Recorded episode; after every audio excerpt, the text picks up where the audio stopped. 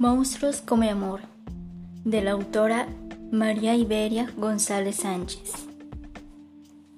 Todo comienza cuando entre la sombra y la oscuridad se esconden, y si no lo hicieran, todo sería diferente. De cada una de sus manos y pies salen más de una docena de algo parecido a dedos, mucho más largos y delgados que estos, hechos de una especie de moco con el que se adhieren a sus víctimas. En la punta de aquello tienen un dispositivo succionador. Los dedos se mueven de forma independiente unos de otros, como si cada uno pensara por sí mismo, como delgadas serpientes con nariz de sabueso. Olfatean la piel, deslizándose por ella, en busca de agujeros por donde introducir la punta. Una vez adentro, comienzan a succionar sin que la propia víctima lo note. Así es como se alimentan. Se comen el alma de sus presas, se chupan su amor. Aunque parezca mentira, existen y son más comunes de lo que mucha gente sabe, pero es difícil descubrirlos. Saben esconderse muy bien, disimularse. Su disfraz es su mejor escondite. Sacuden los gruesos y pegajosos tentáculos que salen de cada una de sus extremidades para que se peguen entre sí en grupos de cinco y los metan en guantes con forma de manos. Usan peluca porque su cabeza está llena de ojos. Tienen más de 20 pares, todos saltones y desorbitados. Se les han desarrollado en su afán de poder verlo todo, para que no los engañen. No confían en ellos mismos, por lo tanto no confían en nadie. Si tu maleta del miedo está llena de tristeza, enojo, mentiras, desánimo, cansancio, confusión, rencor, y en la del amor ya no tienes sonrisas, ilusiones, esperanza, ánimos y qué decir ni alegrías, cuidado, puede ser que ya te haya atrapado un monstruo de estos. Lo peor o lo peor del caso, quizá tú mismo ya seas uno. Al poco tiempo de apoderarse de ti, si no encuentras cómo escapar, comienzas a transformarte en lo mismo que ellos. Pero no cualquiera es una víctima de los engendros con mi amor, solo las personas con hoyos en el alma. Y aquí empieza una historia, donde había una vez una jovencita con el alma llena de huecos. Todo el amor que le llegaba para el día le duraba solo algunas horas, se derramaba sin remedio. Para esto para estos seres terribles, al olor al amor derramándose es como la sangre para los tiburones, los atrae, despierta su apetito, su instinto. Así que no tardó en llegar el fenómeno en busca de tan preciada sustancia, disfrazado con su mejor traje y colocándose en la cara la sonrisa adecuada para ese momento. Saludó a la chica. La muchacha se fijó en la sonrisa, la señoraba. Una sonrisa siempre sale de la maleta del amor, y ella ya no tenía ninguna. En su desesperación, no se dio cuenta de que solo estaba pegada y que no tardaría en desprenderse. Se hicieron amigos. Él, la pasó, él le pasó el brazo por la espalda y le acarició el hombro. Por debajo del guante se desprendió un viscoso dedo succionador y no tardó en encontrar el primer hoyo por el cual se introdujo directo hasta el alma misma. Hace horas a la joven ya no le quedaba amor para el resto del día, así que el monstruo tuvo que esperar hasta el día siguiente por la mañana, a la nueva entrega, para comenzar a succionar. No importaba, ya estaba conectado y ese era el primer paso. Lo que el adolescente sintió fue placentero, no había amor para que le robaran y tenía tantos huecos en el alma que continuamente tenía que esa sensación de vacío. El monstruo al meter el dedo por las manos en ese hoyo, en ese pedacito del alma, la sensación fue otra, menos desagradable, pero era la constante soledad que experimentaba menos desagradable porque era el principio, por pobre mujer. En esos días la indefensa criatura no tuvo una idea de lo que sería después. Estaba lejos de imaginarse la profundidad de la trampa en la que a cada momento caía más hondo. Añoraba que el monstruo la abrazaría. En cada abrazo la sensación del vacío cedía un poco y el monstruo introducía más tentáculos succionadores. Así, en un abrazo enfermizo, los dos pasaron la noche juntos.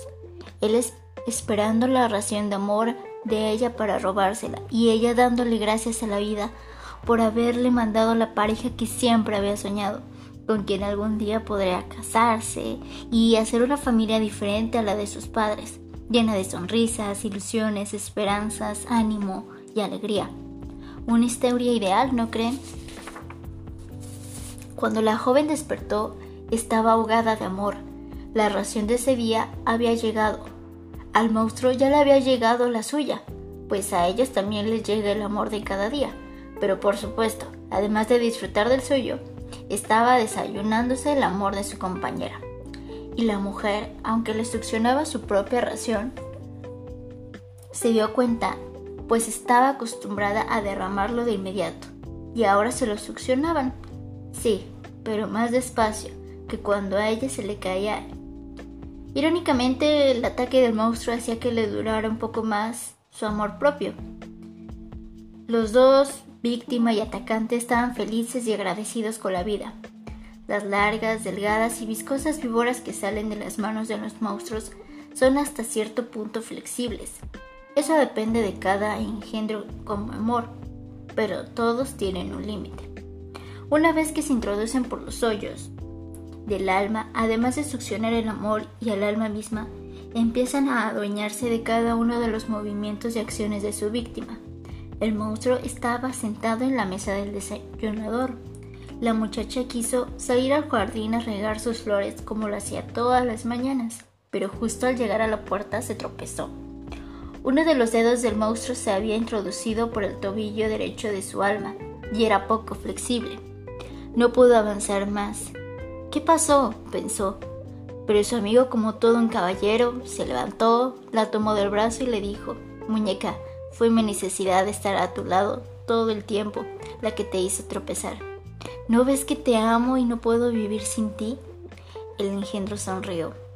Esta vez fue una sonrisa auténtica, ya que en la ración del amor la joven había llegado, había llegado varias veces, a ella le gustaban tanto las sonrisas y su amigo era tan amable y amoroso con ella. Y ahora le regalaba una, que hacía solo unos minutos había sido de ella. No le importó haberse tropezado, ni le importó no haber podido salir al jardín ella sola. Su amigo la acompañaba. Regaban las flores juntos y ya no podían vivir sin ella. Iban a estar unidos para siempre, como en las películas de amor, porque ya comenzaba a sentir que tampoco podía vivir sin él. ¿Te suena familiar? Se miraron directamente a los ojos. Él la acurrucó en su pecho abrazándola mientras otro dedo más se deslizaba hacia el otro tobillo de la joven. Por cada dedo que introducen los monstruos en el alma de su víctima, en la suya propia se abre un agujero nuevo por donde se derrama sin remedio tanto el amor que les llega naturalmente cada día como el que le roban a las almas ajenas, de modo que los monstruos parecen en su propio ataque. Por eso, esto tarda mucho tiempo, incluso años, y antes de que ocurra, la situación se complica bastante.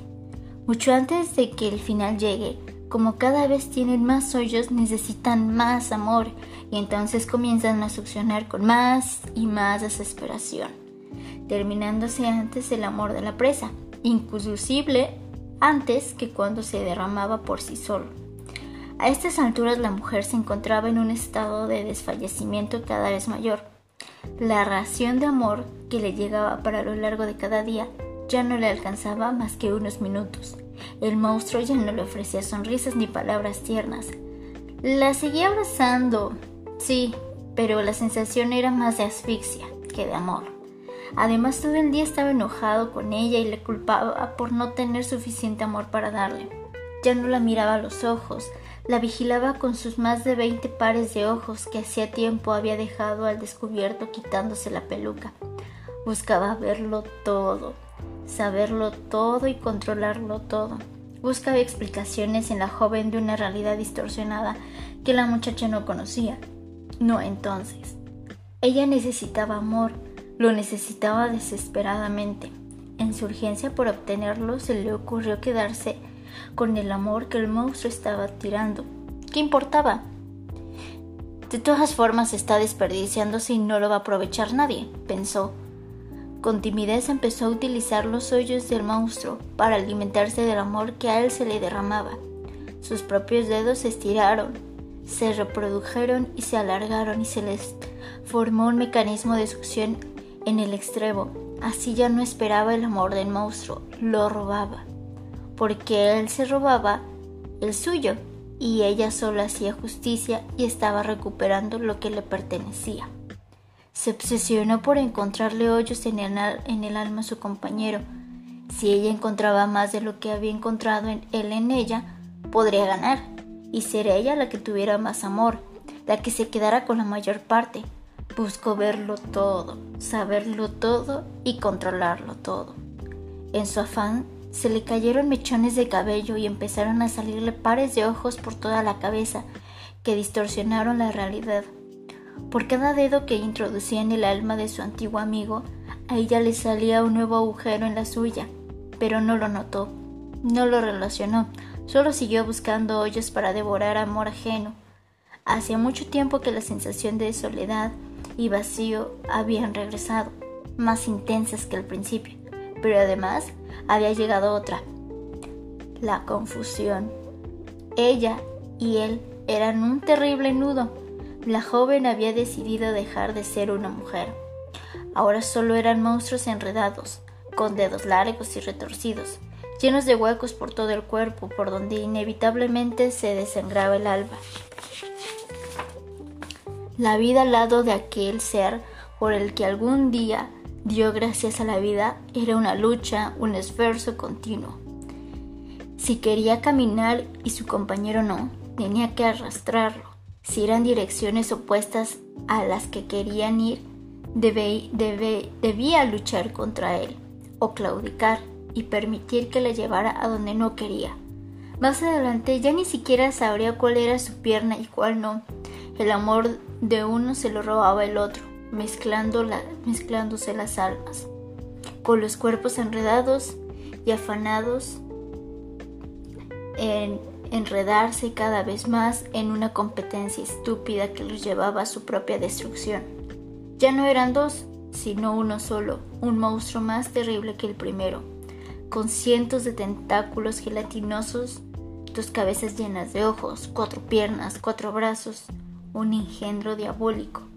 Si este monstruo insiste en robar amor, tendrá que buscar una nueva víctima a la cual poder incluir en el nudo. Ya no serán dos cabezas, sino tres, y cuatro, y cinco, y familias enteras terminarán atrapadas y cayendo por este precipicio de fondo lejano y oscuro. Si las familias insisten, serán naciones, unas intentando robarles el amor a las otras y así enredándose con ellas inevitablemente.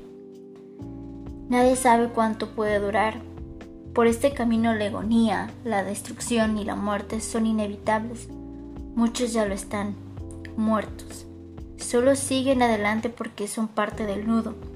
La maleta del miedo de la joven estaba repleta y la del amor solo tenía un pañuelo que guardaba una sonrisa. Pero ya no era una joven, ahora era un monstruo mucho más terrible que el que la había atrapado. Había iniciado una competencia y se había propuesto ser ella la que tragara más amor ajeno. Efectivamente, iba a la cabeza. Fue el monstruo el que la había atrapado a ella, quien ya no quiso competir más. Estaba tan cansado, ya no tenía energía ni voluntad ni trampas, ni ganas de disfrazarse de nuevo para traer a otra víctima al nudo. Dejó de esconderse, por eso las cosas empezaron a cambiar de rumbo. Se presentó a la gente tal cual era, monstruoso, deforme y completamente enredado con alguien más, igual de desagradable. Era de esperarse que la gente le tuviera miedo y saliera despavorida cuando la bola de engendro se acercaba, pero no le importó, ya se había rendido. Dejó de ir en algún sentido específico y se dejó arrastrar por la voluntad del otro, quien todavía seguía intentando ganar aquella competencia idiota. Cargaba las dos maletas que todos llevamos, la del amor, completamente vacía, y la del miedo a, reventar. Esta última pesaba tanto y el otro monstruo tenía tantos hoyos en, el alma que yo no había casi nada que robar. Por eso decidió sacar los dedos de los hoyos. ¿Qué caso tenía? Ya no quedaba amor y por lo menos el enredo y la confusión terminaría. Lo intentó, no pudo. Tiró con todas sus fuerzas, pero no pudo sacarlos. ¿Qué pasa? pensó. Si había sido tan fácil meterlos, nunca más voy a poder desenredarme, dijo. El minúsculo pedazo del alma que le quedaba se, se encogió y el, el peso de la maleta del miedo se hizo insoportable. Fue el peso de la maleta lo que atrajo su atención. Maldita maleta. Se detuvo y la abrió. Nunca lo había hecho. ¿Por qué pesa tanto, caramba? exclamó. Había de todo, tristeza, enojo, mentiras, desánimo, cansancio, confusión, rencor, traición, un sinfín de cosas, que indudablemente no eran nada sanas. Todo le había servido para atrapar víctimas en alguna época. Todo tenía una razón para estar guardado allí, pero él ya estaba harto. Ya no le importaba nada y la estúpida maleta pesaba mucho. Empezó a tirar cosas, rincores, desánimo, cansancio, traiciones. El peso de la maleta fue soportable de nuevo y le permitió regresar a sus pensamientos. ¿Por qué, ¿Por qué no puedo sacar los dedos? Lo intentó otra vez con todas sus fuerzas. Esta vez fue fácil. Algunos dedos se dieron, eh, se deslizaron con suavidad hacia afuera, de la misma forma que hacía mucho lo habían hecho hacia adentro, pero no todos. ¿Por qué no puedo sacarlos todos? meditó un momento. ¿Por qué antes no había podido sacar ninguno y ahora algunos salen con tanta facilidad? Pero ¿por qué no todos? pensó. ¿Por qué no todos? gritó. Permaneció solo un instante en silencio. Ah, la maleta. Por supuesto, exclamó. Abrió la maleta del miedo, la revisó de nuevo. Quedaban tristezas, enojos, confusión y mentiras. Una por una las fue tirando lejos hasta que llegó a las últimas. Las mentiras. Eran sus preferidas. Resultaban tan útiles.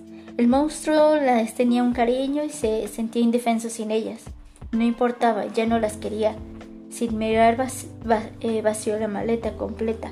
Tiró de nuevo de los dedos que se había resistido a salir y esta vez fue muy fácil. Todos salieron, hasta la de los, hasta de los pies ya no tenía cómplices que robar amor para él, tampoco le interesaba buscar hoyos. La sensación de estar desenredado era maravillosa, ni siquiera se acordaba que hubiera existido antes. Se miró las manos, ya no tenía tiras de mocos largas y pegajosas, eran dedos, solo dedos. Se tocó la cabeza y sintió como muchas partes de ojos se cerraban, causando en un sueño profundo hasta desaparecer Sintió crecer entre sus dedos un cabello suave, se tocó el rostro, se miró las manos, los pies. No lo podía creer. Tomó un espejo y se miró en él. Hacía tiempo había olvidado lo que vio, pero era maravilloso recordarlo, mirarlo. Era el reflejo de un joven con la mirada de un niño, el propio reflejo de él. Se sintió invadido de amor. Era de mañana y la ración de, de cada día llegaba. Dio gracias por ella y era mucho más sabrosa que cualquiera que hubiera robado antes, porque estaba destinada y diseñada especialmente para él. En su afán de robar, nunca se había detenido a paladear lo que deglutía apresuradamente. Su ración de amor le duró poco. Por un momento había olvidado que aquella joven a la que él había atrapado y mostrado el camino para convertirse en un engendro monstruoso era la que ahora lo tenía atrapado, a él. La miró, hacía tiempo no lo hacía. Lo que veía era realmente impresionante. ¿Habría sido yo tan feo? ¿En verdad así era? No sintió odio ni asco ni enojo, ni siquiera tristeza.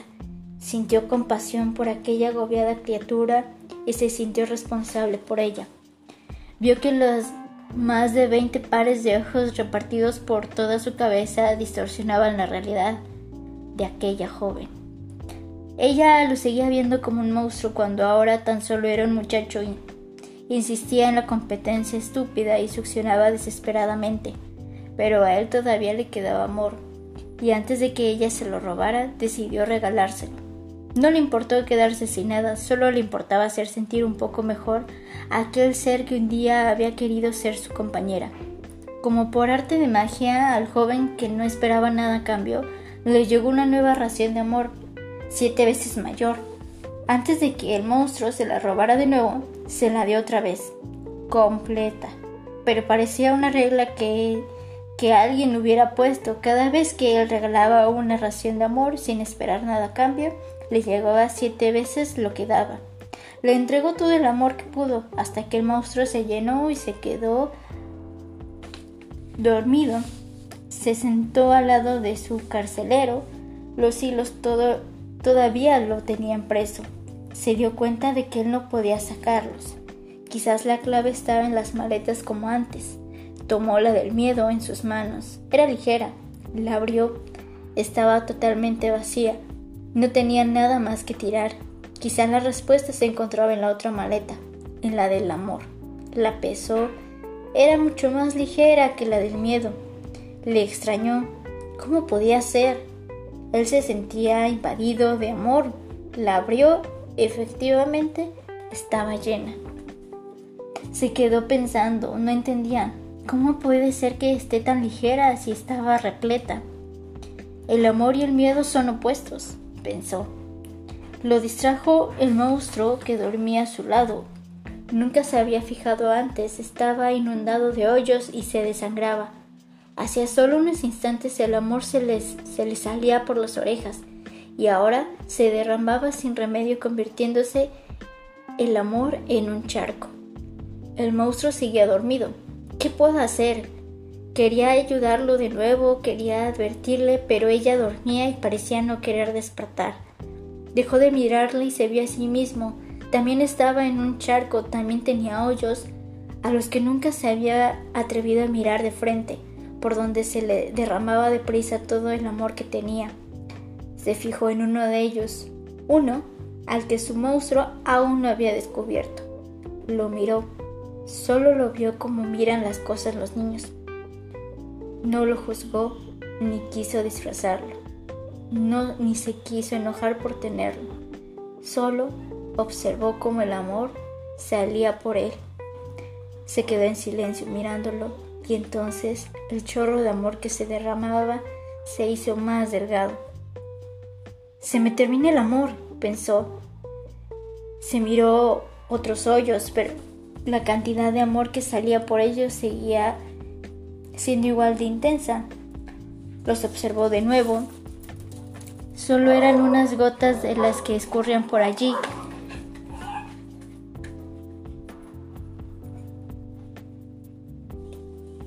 y el orificio era minúsculo. Mientras lo veía, desapareció. Un pequeño resplandor nació en el lugar que antes había ocupado el agujero y permaneció ahí. Hizo lo mismo con todos los demás hoyos que no estaban ocupados, con los tentáculos del monstruo, y que eran unos cuantos. En todos pasó lo mismo. Al enfrentarse a ellos y mirarlos, el mismo amor que se derramaba parecía curarlos hasta sanarlos por completo. Al observarlos, conoció unos cuantos pedazos de su propio espíritu, de su alma. Se dio cuenta de que el brillo que nacía en el lugar del hoyo era símbolo de perfección y un escudo protector de esa parte del alma, por, donde nunca más podría abrirse un nuevo boquete. Se percató de que esa era la finalidad de los hoyos, ser una guía para reconocerse a uno mismo y llegar a la perfección. Pero, ¿qué pasaba con los hoyos que ya estaban invadidos? Pensó, eran los que le quedaban al muchacho. Decidió mirar también esos otros hoyos, a pesar de que la maleta del miedo comenzaba a ganar peso otra vez. ¿Qué pasaría si mientras tanto el monstruo despierta? ¿Qué tal si descubre lo que trato de hacer? Mm, podría hasta usar uno de sus pegajosos tentáculos para ahorcarme. Intentarlo, tan solo intentarlo. El monstruo seguía dormido. Se fijó en el más pequeño de los agujeros que tenía, por donde entraba el más delgado de los hilos de la mano del monstruo. Lo miró. Trató de hacer el menor ruido posible. Nada sucedió. Lo observó de nuevo, con el corazón palpitando rápidamente y trató de pensar que qué excusa le pondría al monstruo al despertar y que le preguntara qué rayos hacía. El hueco de él se agrandó y casi por instinto la serpiente pegajosa se introdujo todavía más. ¿Qué caramba pasa? El muchacho estaba enojado. ¿Por qué no puedo? se dijo a sí mismo. Recuerdo las recordó las maletas y abrió la del miedo. Algunas mentiras ya estaban allí guardadas esperando eh, ser útiles cuando el monstruo se despertaba e impedir con ella su enojo. Pero si hacía solo unos momentos había vaciado la maleta, ¿quién había puesto allí esas mentiras? Son mentiras muy buenas. De hecho lo pensó. Dudó en tirarlas, pero recordó que cuando las maletas de miedo tenía cosas guardadas, no lograba nada. El monstruo se movió, levantó la cabeza, trató de acomodarla, la pobrecita estaba tan torcida que parecía imposible que lo consiguiera. Era obvio que no estaba cómoda, pero ¿cómo iba a estarlo? Sus manos y pies habían adquirido las formas más extrañas y se había convertido en los nudos más complicados en la búsqueda de hoyos, pero no se despertó. Debía estar rendida. ¿Cuántos días llevaría sin dormir en su desesperada búsqueda del amor? Cuando, e, cuando era monstruo el, cuando era monstruo el joven, nunca le había importado a ella, como no fuera parte de satisfacerla a él, pero ahora era diferente. Se sintió dolorosamente responsable por ella. Él había enseñado a ella a enredarse con su ejemplo y ahora no sabía cómo salvarla. Bajó la mirada y vio un gran hoyo en su pecho, por donde estaba el tentáculo más grueso amamantándose de su amor. Sonrió. Le admiró la capacidad que su amiga había adquirido para robar. Lo hacía hasta dormida. Siempre había tenido mucha fuerza y determinación y él la había conducido por el camino más largo de todos. Pero, ¿qué otra cosa podía hacer? Él entonces era un monstruo y las únicas maneras que conocía eran de un monstruo. Se perdonó a sí mismo. Ahora era un hombre y el pasado se había quedado atrás. Solo importaba lo que pudiera hacer a partir de este momento. Si logró cerrar mis si logré cerrar mis hoyos, ella tendrá que secar sus dedos y le será más fácil desenredarse si así lo decide, pensó. Vio el hoyo grande, lo vio sin miedo y pensó en dar sin sin esperar y solo ayudar. Recordó lo que había olvidado hace mucho tiempo y entendió que ese hoyo se le había hecho antes de nacer, estando todavía en el vientre de su madre. Lo miró, comprendió, nuevamente no juzgó se reconcilió con él. Lo, lo perdonó por haberlo elegido a él para habitar y se perdonó él por haberlo dado asilo. Entonces el hoyo comenzó a despedirse como se despiden dos enemigos que acaban de descubrir que eran hermanos, y el tentáculo comenzó a retroceder naturalmente hasta quedar por completo fuera del alma del hombre. La luz donde había estado el enorme hueco no tarda en llegar. Pasó lo mismo con los demás agujeros hasta que ni una sola de las puntas de las víboras gelatinosas quedó dentro de su alma. El joven ahora era libre de ir a donde quisiera, sin autorización del carcelero, pero se quedó. Pensó en guardar unas cuantas mentiras y excusas en su maleta por si llegara a necesitarlas, pero cambió de opinión. Esta vez hablaría con la verdad. Solo con la verdad. Se sentó al lado de su monstruo con valor, esperando que despertara, lo cual decidió al poco rato. Y sucedió. Lo primero que hizo el monstruo fue estirarse y suspirar. Estaba de buen humor, dormida, ya había comido, aunque por supuesto quería más amor. Miró al hombre a su lado, algo había cambiado en él. Pero no supo exactamente qué. El monstruo, quien todavía no sabe ni se da cuenta de que el joven había logrado desconectarse, succionó reclamando amor para ella. No obtuvo nada. El muchacho ya no era su presa y además no tenía hoyos. Inclusive algunas partes le brillaban en forma extraña. ¿Qué estaba pasando? El monstruo no entendía nada, pero si él ser que estaba frente a ella le pertenece. Entonces el monstruo solo exclamó, me perteneces, tú me perteneces. ¿Por qué no podría seguir robándote amor? ¿Qué pasaba? Se sentía traicionada, robada, estaba furiosa.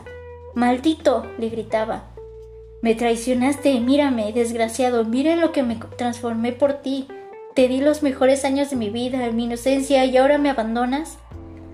El pequeño seguía a su lado llorando con ella, su monstruo. Sentía su dolor y la miraba con infinita ternura. No sabía qué hacer.